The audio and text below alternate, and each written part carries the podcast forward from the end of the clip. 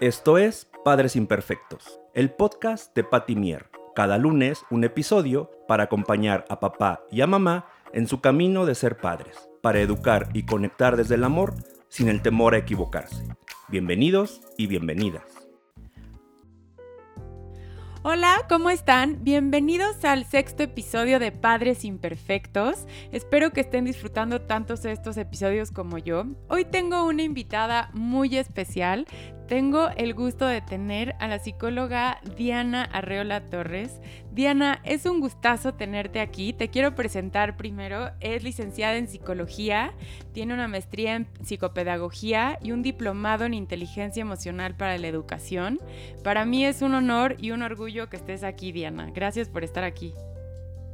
Al contrario, Pati, muchísimas gracias a ti. La verdad es que estos espacios eh, suman a la vida de todos. Hoy em, estos conceptos me parecen valiosísimos y pues bueno, con un tema que estoy segura que a todo mundo nos dará herramientas muy interesantes eh, pues para conocer y seguir ampliando nuestra visión en la vida de los niños. Así es, y tengo que confesar que me encanta cuando tengo este tipo de invitadas, que quiero invitarlas para muchísimos temas.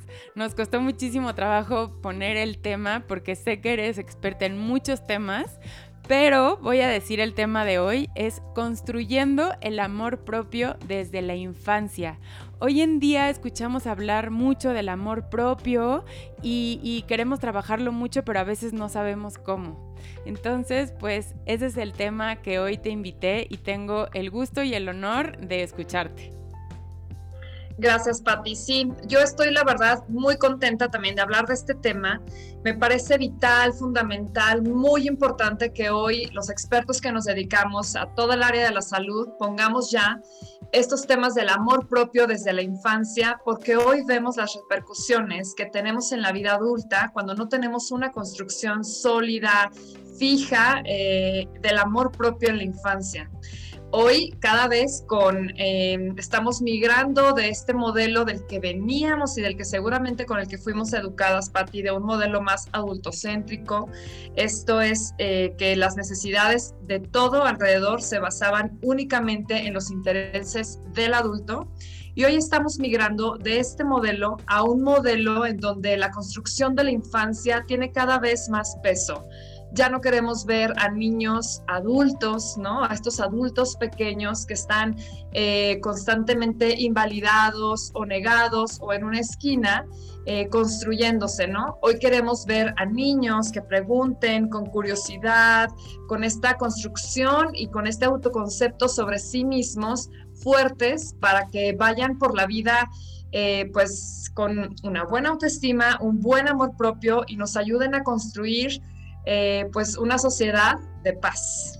Totalmente. Y por eso creo que nos cuesta a veces mucho trabajo entender esta parte como de, ay no, es que si, si ahorita lo educo solo con amor, no va a entender. Y a mí me educaron eh, muy firmes y estoy perfecto. Y esta parte que nos cuesta salirnos un poquito, yo creo que ahorita vemos, no sé, los resultados a largo plazo. El por qué el sentirte seguro de ti mismo, el, creer con, el crecer con, con autoestima, el sentirte valorado, todas estas cosas que a veces creemos que no las necesitamos y cuando somos adultos nos cuesta reconocerlo, pero sí las necesitábamos cuando éramos chiquitos, ¿no? Por supuesto, Pati, por supuesto. Hoy toda esta mirada de validación que sabemos eh, que tienen los padres em, sobre, o los cuidadores sobre los hijos, ¿no? O sea, toda esta construcción del lenguaje que les genera una realidad desde que, em, pues bueno, desde, desde que los estamos educando, criando eh, en el interior de nuestras casas y en las escuelas, ¿no? Creo que muy importante Em, pues bueno, hoy hablar sobre este tema y, ponerlo cada vez sobre la mesa, visibilizarlo para, para que, bueno, como te decía, tengamos una construcción de la infancia cada vez más sólida. Totalmente, totalmente. Y por ejemplo, como adultos, yo creo que ya nos tocó trabajar nuestro amor propio, ¿no? Ya se escucha ahorita la palabra de moda y escuchamos el amor propio y hacemos varias cosas. ¿Cómo le hacemos para como papás y mamás poder eh, construir el amor propio desde la infancia con nuestros hijos? ¿Qué tenemos que hacer para que puedan tenerlo desde chicos y no esperarse a ser adultos y trabajarlo? claro, Pati. Mira, em, el amor propio en la infancia, Pati, comienza desde la mirada de los padres, de la mamá, de los cuidadores. Comienza desde ahí. La mirada de los padres en esta relación de apego, en esta relación de vínculo, eh, construye el autoconcepto en los niños una madre un padre que ve con seguridad a su hijo y que cree en sus capacidades, construye hijos fuertes, con un apego seguro, capaces de irse a posicionar al mundo. Desde ahí empieza nuestra aprobación, literalmente, con nuestros hijos, desde la mirada. Súper importante, eh, me parece retomar los cuatro pilares de la autoestima que eh, que bueno, que nos regala uno de los grandes en temas de psicología, Walter Rizzo, que es el autoconcepto, el primer pilar. ¿no? Esta capacidad en psicología, el autoconcepto es conocernos a nosotros mismos. Em, de cierta manera, Pati, si yo me conozco, me acepto. De alguna u otra forma también no puedo amar lo que no conozco. Es por eso que también aquí cabe, eh, deja este espacio y es tan importante la gestión emocional, la identificación y el reconocimiento de las emociones desde que somos pequeños, porque de esta forma yo también voy conociendo que me gusta, que no me gusta, que me resulta cómodo, que me resulta muy incómodo, cuáles son las personas en las que puedo confiar, qué es la confianza. Em, cómo estoy conectado con mi brújula interna y entonces eh, voy por ahí cuidándome a mí mismo, ¿no? No poniéndome en situaciones que puedan poner en peligro mi integridad o yo incluso también poner en peligro a otras personas. Entonces, pues el primer pilar tan importante, el autoconcepto, que de hecho se consolida en los primeros siete años de vida, ¿no? Este, al final, desde la mirada de los padres hacia los hijos, construimos este autoconcepto también con el lenguaje, con lo que les decimos que son. Todos los seres humanos venimos a este mundo sin saber quiénes somos y de cierta forma nuestros padres son los que nos cuentan quiénes somos, ¿no? Y en esta medida nosotros vamos construyendo una identidad y entonces vamos conociendo si somos capaces, si somos miedosos, si somos alegres, si somos introvertidos, si nos da pena hacer algo, ¿no? Por ahí todo este diálogo, toda esta comunicación verbal y no verbal que se da en la relación de los papás y los hijos pesa y nos construye una identidad, por lo tanto una posición para afrontar la vida.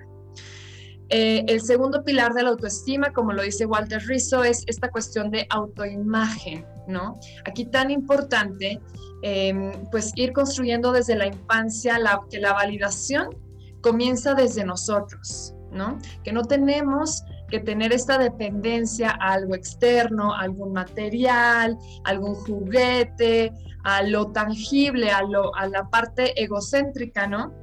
Al final de, las personas, o sea, toda esta nutrición del ego, esta cuestión aspiracional. O sea, aquí tan importante regresar esta valía a nosotros mismos, no eh, dárselos, digamos, a la gente, ¿no? El valor nos lo damos nosotros y cuando nos conocemos es aún mejor.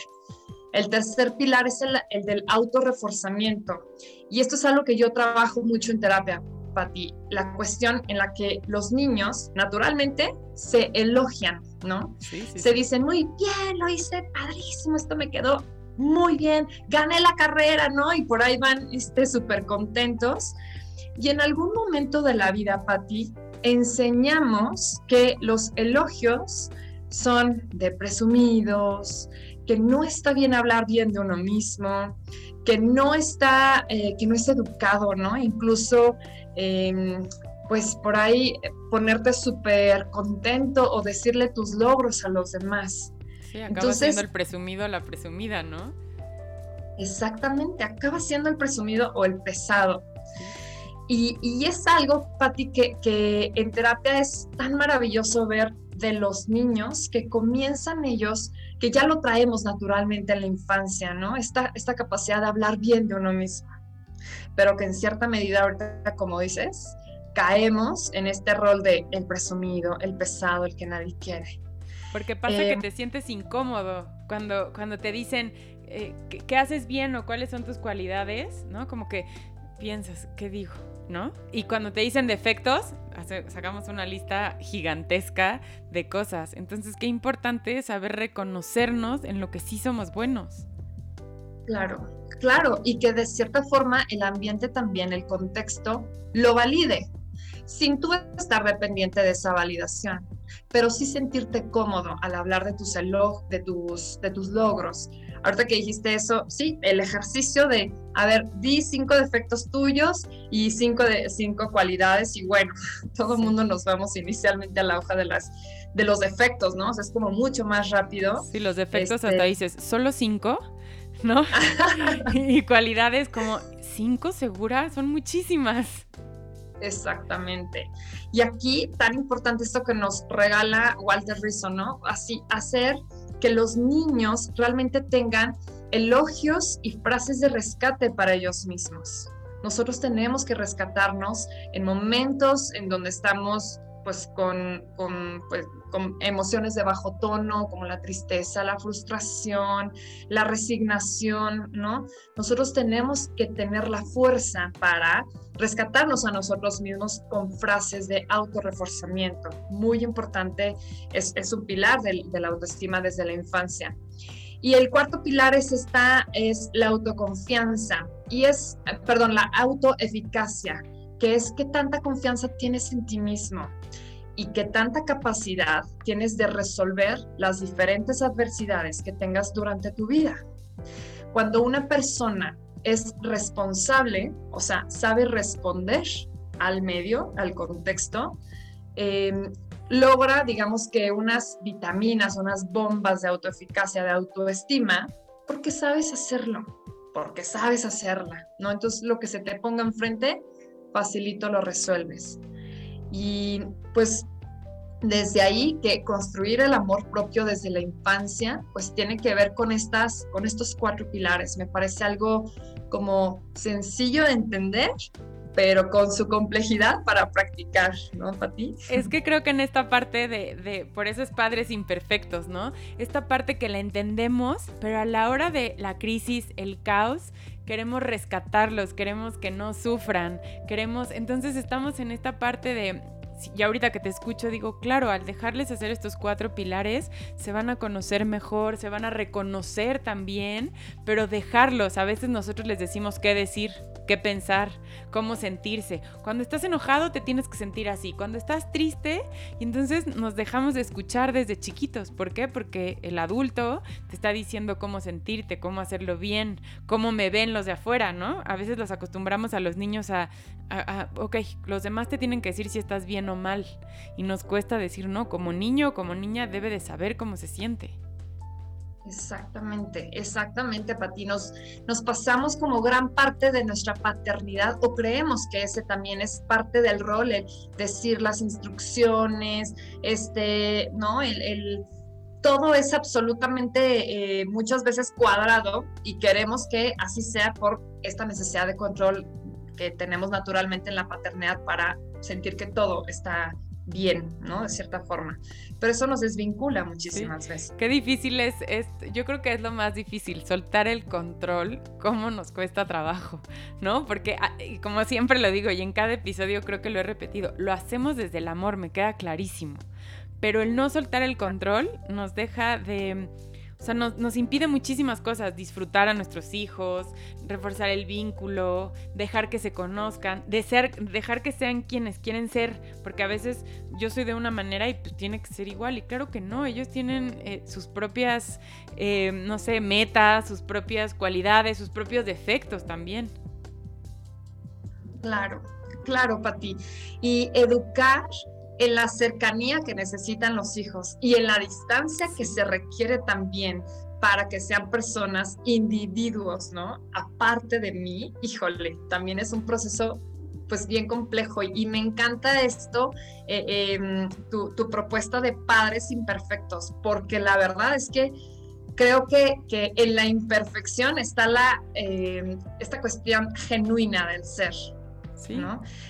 Yo muchas veces hablo sobre el control, me gusta mucho hablar como de pronto temas ahí como eh, de pensamiento crítico con los niños y hablamos con el del control y, y, realmente eh, llegamos a la conclusión de que el control para ti es al final una fantasía de bienestar. Sí, ¿Qué, sí, ¿Qué, realmente podemos controlar? El agua que nos servimos, ¿no? Sí, o sea, sí, lo tangible, pero al final soltar desde ahí creo que puede ser un proceso más sencillo cuando pensamos que realmente es una fantasía que nos tranquiliza. Sí, soltar y confiar. Porque no, pero es que si suelto, ¿qué va a pasar? Confiar en lo que hiciste, en el trabajo, en las herramientas que les has dado. Pero sí, es esta parte de ser padres imperfectos y el no querer controlar todo para llegar a una perfección, y lo pongo entre comillas porque creo que no existe esa perfección, pero a veces estamos buscando esa perfección que no existe. Entonces al soltarla decimos, me siento cómodo siendo imperfecto. Claro, claro. Y estoy yo en mi ser auténtico y en mi mejor versión también, ¿no? Y en mi encontrar el equilibrio, que es en donde también ahí debe de estar nuestra mirada. En qué forma te puedes equilibrar y en qué forma tú, tú solo, te puedes conducir a este equilibrio. Sí, sí, sí. Entonces. Y en esta parte de cómo aprendemos a querernos. ¿Cómo, ¿Cómo, ya me encantaron estas cuatro del autoconcepto y todo eso, pero ¿cómo me aprendo yo a querer? Aprendemos a querernos, Pati, cuando aprendemos a darnos a nosotros una mirada de compasión primero frente a nuestros fracasos. Fíjate, las personas que son como muy rígidas con ellas mismas, ya sea en lo estético, en el área de la alimentación, en el área del orden, toleran muy poco sus fracasos. En la medida en la que nosotros somos compasivos con nuestros fracasos, Pati, con nuestros errores, aprendemos a querernos, porque es justo ahí donde nos humanizamos como imperfectos y entonces abrazamos nuestro, nuestra parte A y nuestra parte B. Nuestra parte A, esta parte agradable de sentir, donde viven las emociones eh, pues agradables de gestionar, el amor, la felicidad, no todo lo fluido. Y en nuestra parte B, en donde viven todas estas emociones de bajo tono y estas emociones desagradables, los celos, el miedo, el enojo, ¿no? Cuando nosotros tenemos esta perfecta y completa visión de nosotros mismos, que incluye también esta parte de, de la imperfección, aprendemos a tener una mirada compasiva con nosotros y ahí es cuando aprendemos a querernos. No podemos nada más querer la parte bonita, la parte que nos es fácil, la parte que incluso mostramos como fácil, ¿no? Tenemos que aprender a mirar con compasión, con empatía, con aprendizaje también, toda esta parte de nuestro lado B.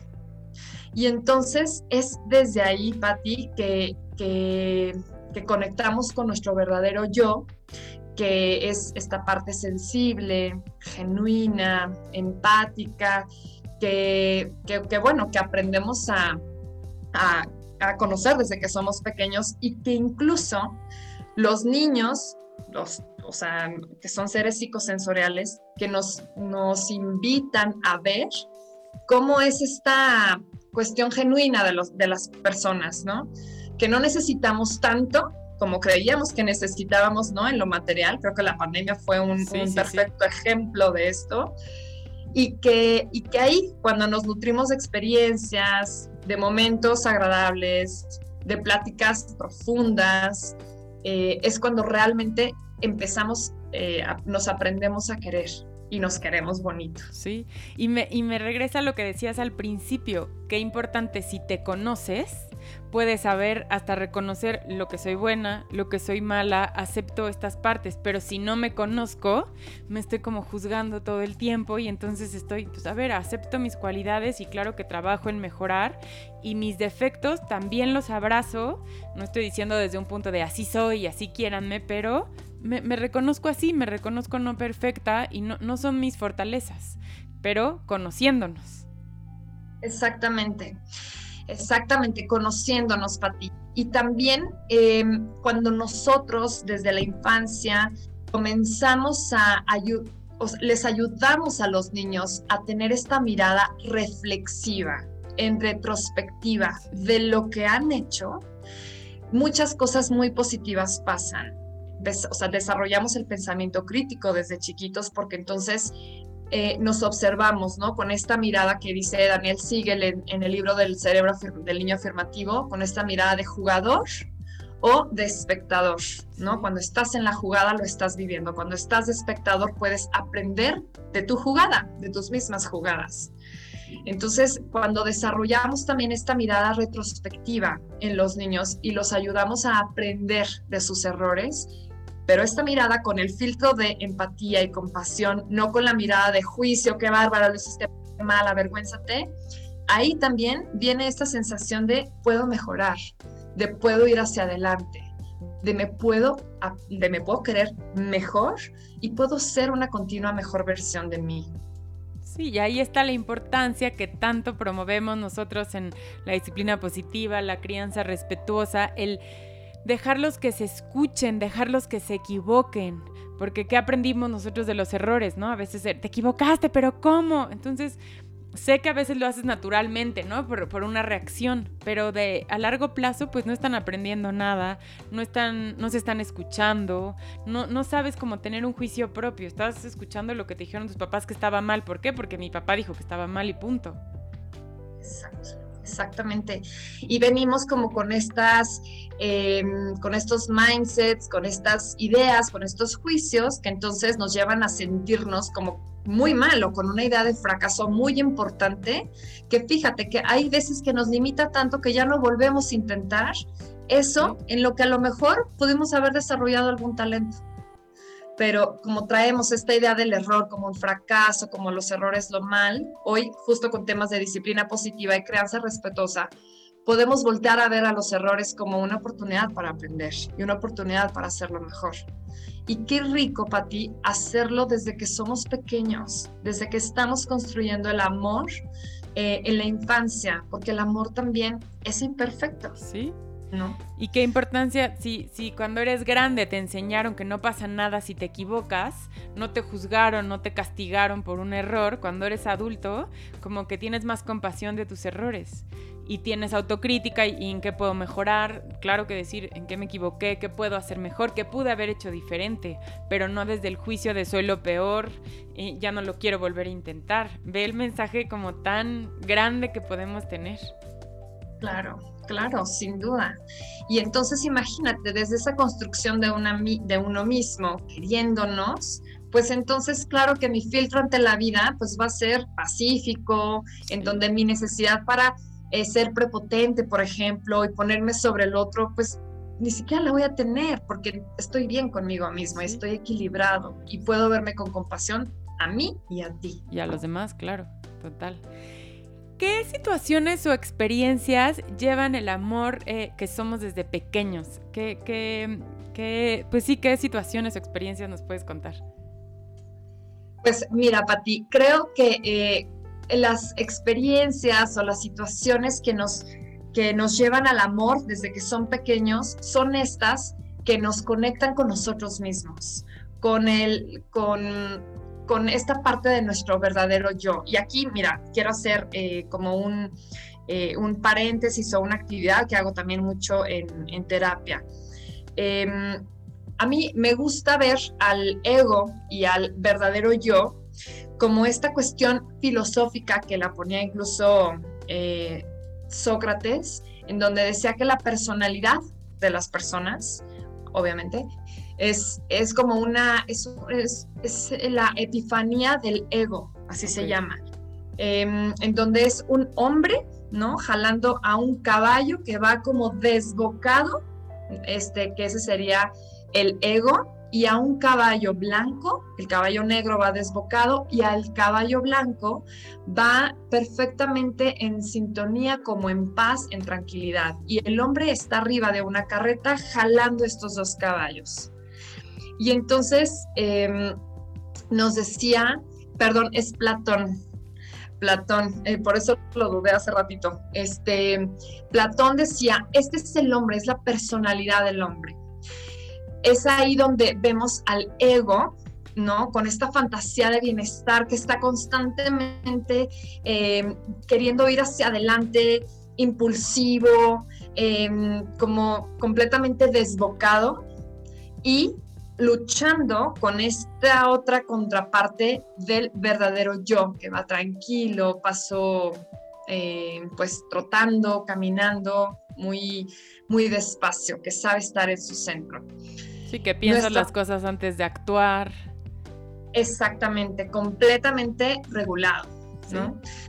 Esa es la personalidad, esas son las dos luchas con las que constantemente estamos, digamos que, batallando, luchando en nuestra fantasía.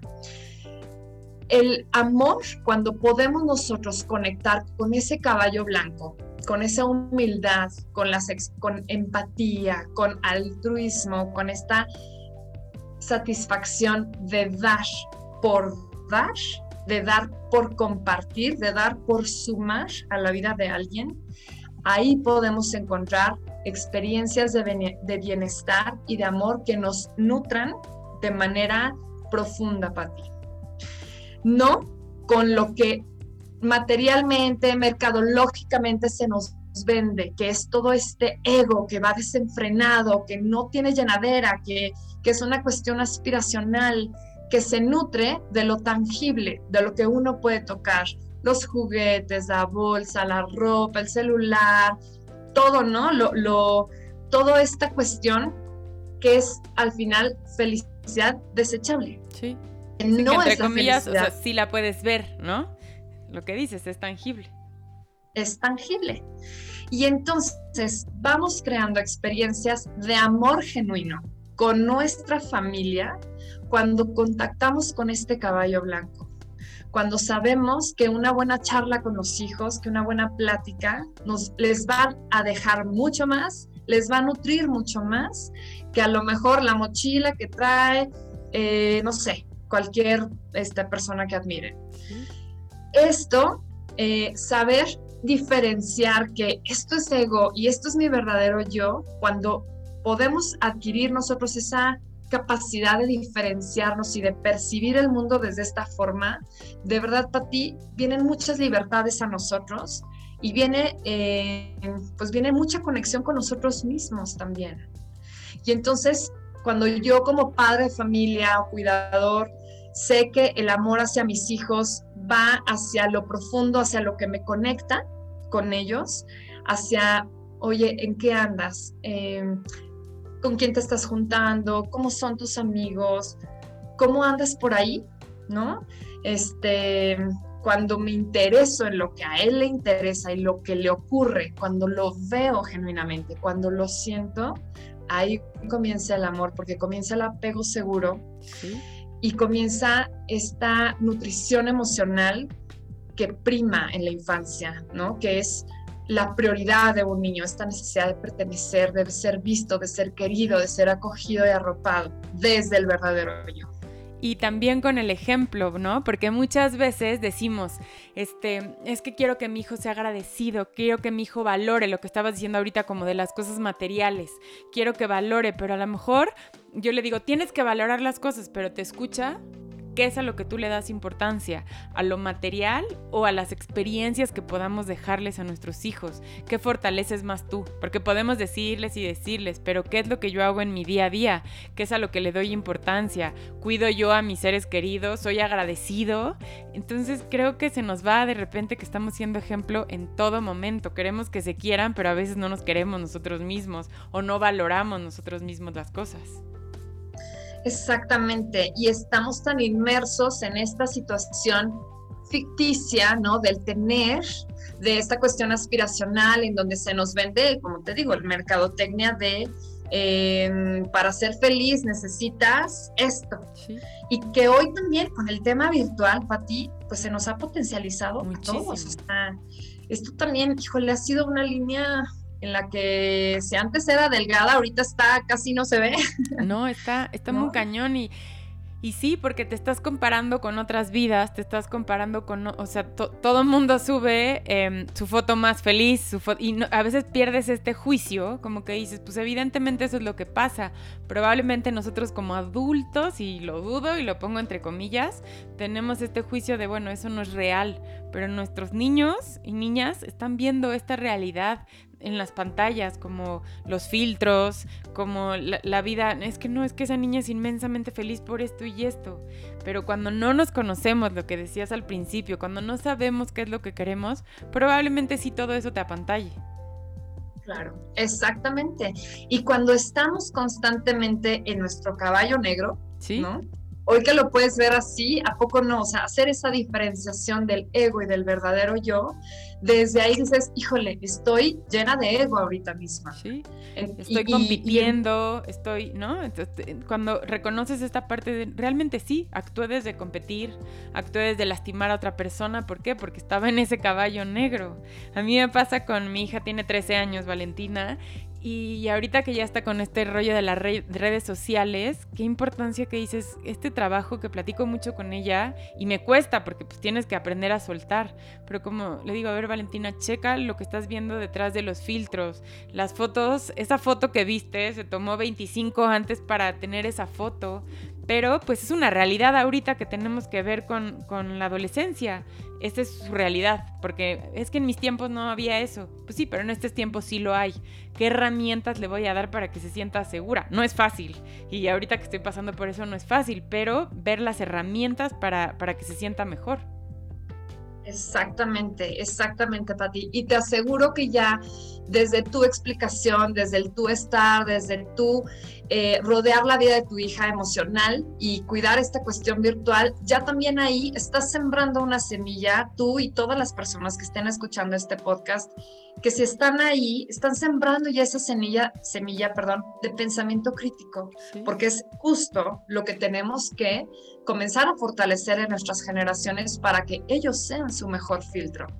Tenemos que seguir eh, motivando esta cultura del esfuerzo, de la frustración, de que hay un esfuerzo detrás de las cosas, ¿no? De que hay, eh, por ejemplo, pues, no sé, gente muy exitosa y que no sucedió de un día para otro, bueno, son contados los casos, sí, pero, pero de que tenemos que seguir como incentivando esta cultura del esfuerzo. Y nada más rico y satisfactorio que saborearte un esfuerzo por el cual te estuviste preparando, disciplinando, motivando y al final que veas los frutos de todo ese logro, ahí también, eh, pues bueno, vienen muchísimas bombas de autoestima y autoconcepto a uno mismo. Em, y que bueno, que, seguro que nos, nos posiciona también pues de manera fuerte y grata ante lo que venga. Oye, justo ayer platicaba con una gran amiga que de este tema que estás diciendo. Me decía, Pati, es que creo que los niños de ahora creen que todo es en automático. O sea, quieren una canción, la descargan en el segundo. Quieren este, eh, un regalo y el papá se lo compra en el segundo. Todo lo tienen en automático y pierden esta visión que las cosas cuestan que, hay que, no, a la primera ya no se pudo, uy, frustración, se acabó, ya no soy bueno para eso. Y estamos dejando que nuestros hijos ya no luchen, ¿no? ¿Qué, tarea tan difícil porque todo está inmediato claro que tiene sus ventajas, claro que es increíble la tecnología, cómo nos ayuda en muchas cosas, pero también está perdiendo que los niños sepan la realidad, los esfuerzos, y hay que hacerles ver que no todo es de un día a otro, no todo es en automático. La maquinita, metes dinero, sale, ¿no? El cajero, estas cosas que, dejamos de, de escucharnos y los niños no ven la realidad de las cosas. Exactamente, exacto, Pati. Y, en esta cultura del sprint, ¿no? En, esta, en este rush, este, esto lo dice Boris Irulik en una de sus pláticas, conferencias que da sobre el trauma, de cómo nos tenemos que ralentizar, ¿no? Cómo tenemos que hacer lentos nuestros procesos, porque ahí es donde está el verdadero valor y el esfuerzo de las cosas. ¿No? Decía, no tengamos tanta prisa por regresar a nuestra vida como antes lo teníamos ahorita hablando en estos momentos, justo porque ya estamos viviendo de la pandemia. Pero qué importante ralentizar los procesos y en una cultura en donde lo rápido es lo cotidiano, pues tratar de meter la frustración para educarlos y fortalecer el carácter al final. Porque al final como le digo siempre, lo haces desde el amor, pero el estarlo rescatando, el no permitir que se frustren, el no permitir que pues sí, puedo ver que te está costando trabajo, vuélvelo a intentar, tú puedes. Este, esta parte de acompañar y no rescatar les deja habilidades para, para la vida y a largo plazo. Completamente, completamente, Pati.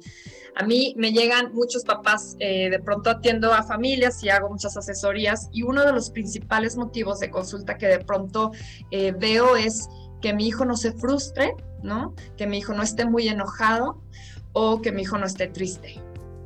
Y entonces es ahí donde digo, a ver, el poder de la tristeza es la reflexión. Sí. No hay otra emoción que te lleve a la reflexión tan profunda como la tristeza. La tristeza es maravillosa. Dejemos estar triste a los hijos acompañando, sosteniendo, ¿no? Para tampoco que se venga esto muy abajo. Sí, pero que lo vivan.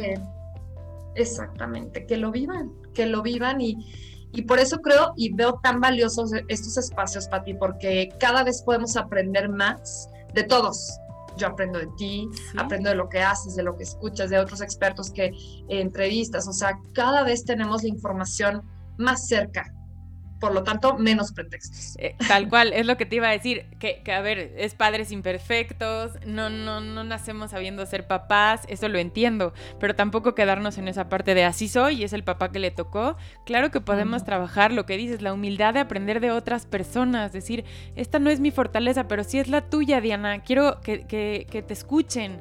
Y esta humildad eh, me parece maravillosa y de muchísimo crecimiento.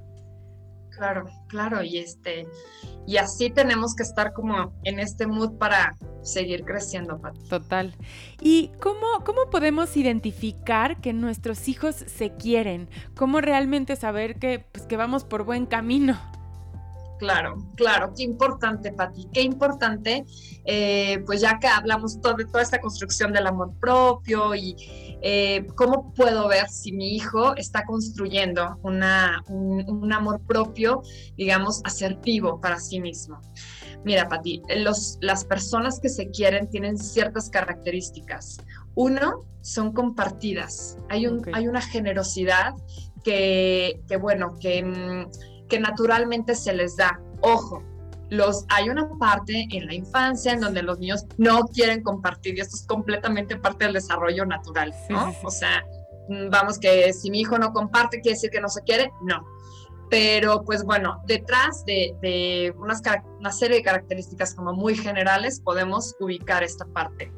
Los niños que se quieren, se quieren, eh, como tienen esta autoimagen de sí mismos muy reforzada, se cuidan, se saben cuidar. Entonces eh, caen en poca, en, digamos que en pocos situaciones de donde pueda peligrar, por ejemplo, su integridad, ¿no? Este, se cuidan y cuidan también a, los, demás. Ok. Eh, tienen también esta cuestión, y esto se viene últimamente con las generaciones, Pati, yo no sé tú cómo lo has visto, hay un cuidado de la naturaleza muy importante en los niños de hoy. Impresionante. Que a lo mejor, impresionante, impresionante, los niños de hoy están muy conectados con el medio ambiente, con cuidar la naturaleza. Este, un niño que se quiere a sí mismo cuida su entorno también. Un niño que se quiere sabe a dónde pertenece a su primera comunidad, que es su familia. Y cómo forjamos y formamos este sentido de pertenencia, Patti, cuando les damos pequeñas tareas dentro del hogar, que es su segunda esfera de desarrollo social. Y entonces nosotros podemos alentar las participaciones de nuestros hijos. Por ejemplo, tienes un niño de dos años, pues a lo mejor ya él puede cambiar el papel de baño de toda tu casa, ¿no? Y entonces eh, siente que pertenece, se siente importante. Y que contribuye. Claro. Exactamente. Y que su pequeña contribución cuenta. Y entonces crece con este sentido de, pues voy a ir a eh, comprometerme ahora a mi esfera social y puedo compartir y puedo ayudar y puedo participar en mi salón de clases porque sé a dónde pertenezco. Los niños que se saben querer también para ti y que están construyendo un amor propio tienen un lugar seguro que generalmente, eh, pues bueno, en la primera infancia, 0 a 7 años, suelen ser sus papás, ¿no? Cuidadores, eh, pero también ya cuando van creciendo, pueden tener dentro de su casa esta zona de seguridad, su cuarto, un espacio de lectura, un espacio donde puedan ellos jugar también su creatividad. esta, esta cuestión es como algo muy, muy mencionado, ¿no? En, pues recientes investigaciones de cómo nos vamos construyendo desde adentro y cómo tenemos la necesidad de tener un lugar que nos estabilice en medio del caos que estamos viviendo, eh, cuando podemos encontrar un lugar seguro, aparte de nuestra familia, pues podemos tener ahí varias, eh, varios espacios para pensar en paz y librar varias batallas que se nos avecinen. Sí, si tu lugar seguro es de buenos tratos, de amor, de, compasión, es lo que vas a buscar cuando seas más grande, ¿no? Tus amigos, las, tus parejas, todo eso va a ser desde, desde el amor y vas a buscar lo mismo que tuviste en tu casa. Por supuesto, por supuesto, Pati. Los niños que se quieren, quieren dar. Tú fíjate, una persona que se quiere es generosa. Quieres compartir, quieres dar, quieres, tienes esta eh, capacidad altruista, ¿no? Que es esta función ejecutiva incluso que nos separa de los animales. Sí. ¿No? Este, por eso es tan importante eh, para la construcción del amor propio y creo que estamos en la perfecta época del año para hacerlo. Hagamos labor altruista con nuestros niños, regalemos eh, esas cositas que están en buen estado y que ya no usan. Vamos, de, veamos al otro a los ojos y demos desde el amor, compartamos nuestra generosidad.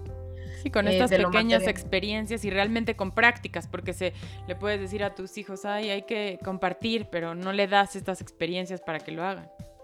Exactamente, exactamente. Y, desde ahí, pues bueno, creo que em, con estas características, Pati, pues podemos seguir como sumando, ¿no? Podemos a, la vida de nuestros hijos, podemos identificarlas, por ahí a lo mejor, eh, si dices, híjole, veo que mi hijo tiene ciertas dificultades, pues bueno, comienza desde el altruismo, comienza, dale un pequeño rol en su casa, dale este sentido de pertenencia, reafírmale quiénes son, qué familia, pónganse un título. Yo hago los escudos estos familiares este, para forjar el sentido de pertenencia. Este, donde cada quien, cada integrante de la familia pone una imagen a un escudo y entonces le ponemos el nombre, por ejemplo, de los Gómez, eh, Pérez, no sé, como quienes sean. Y este es nuestro escudo, es nuestro eslogan. en nuestros momentos de dificultades, acuérdate que aquí perteneces. Ay, qué padre, está increíble, eso no lo había escuchado, está increíble. El escudo de la pertenencia, sí, papi, te invito a hacerlo, que estoy segura que, pues te da como un, levantón que dices, esta es mi familia, ¿no? De aquí vengo y de aquí para adelante. Sí, y son pequeños como actos que te hacen sentir que perteneces y lo que decías, lo ves tangible, ¿no? Porque a veces dices, perteneces aquí, pero ¿qué hago para que, lo puedo decir, pero ¿qué hago para que sientes que realmente perteneces? Y con esto que te escucho del amor propio, sé que va enfocado a la infancia, pero yo creo que aplica para todos. O sea, los consejos que diste, sí, aplicarlos con nuestros hijos, pero me llevo muchísimo trabajo de, amor propio, el ver realmente si me quiero, cómo me quiero, qué hago para conocerme. Me encantó tenerte aquí, Diana. No sé si nos quieras compartir, por favor, tus redes sociales. Este, creo que tienes tu página de internet, ¿no? Para consultas. De verdad se la recomiendo mucho. Diana, yo te encontré, te encontré en Instagram y todas las cosas que compartes me llenan muchísimo y por eso tenía mucha emoción que estuvieras aquí. Ay, Pati, qué hermosa. Muchas gracias. Yo también aprendo mucho de ti. Me encanta tu cuenta, la curiosidad, toda la, creatividad que le pones me parece maravillosa. Te comparto, bueno, mi página web es www.dianarreola.com. En Facebook me pueden encontrar como Diana Arreola Psicopedagoga. En Instagram como Arreola Psicopedagoga, bien fácil. Este, pero, pero bueno, pues ahí estoy, ahí están mis redes y bueno, seguro que por ahí estaré compartiendo algún material que pueda ser de su interés. Pues muchísimas gracias, fue un gusto tenerte y no me quedé corta cuando, cuando te anuncié al principio que para mí era un gusto tenerte aquí porque sé que tienes muchas cosas que compartir y como siempre te aprendo muchísimo. Gracias por estar aquí y gracias por enseñarnos la importancia del amor propio. Gracias a ti, Pati. Un placer estar aquí también contigo sumando este proyecto increíble. Muchas felicidades. Gracias, Diana.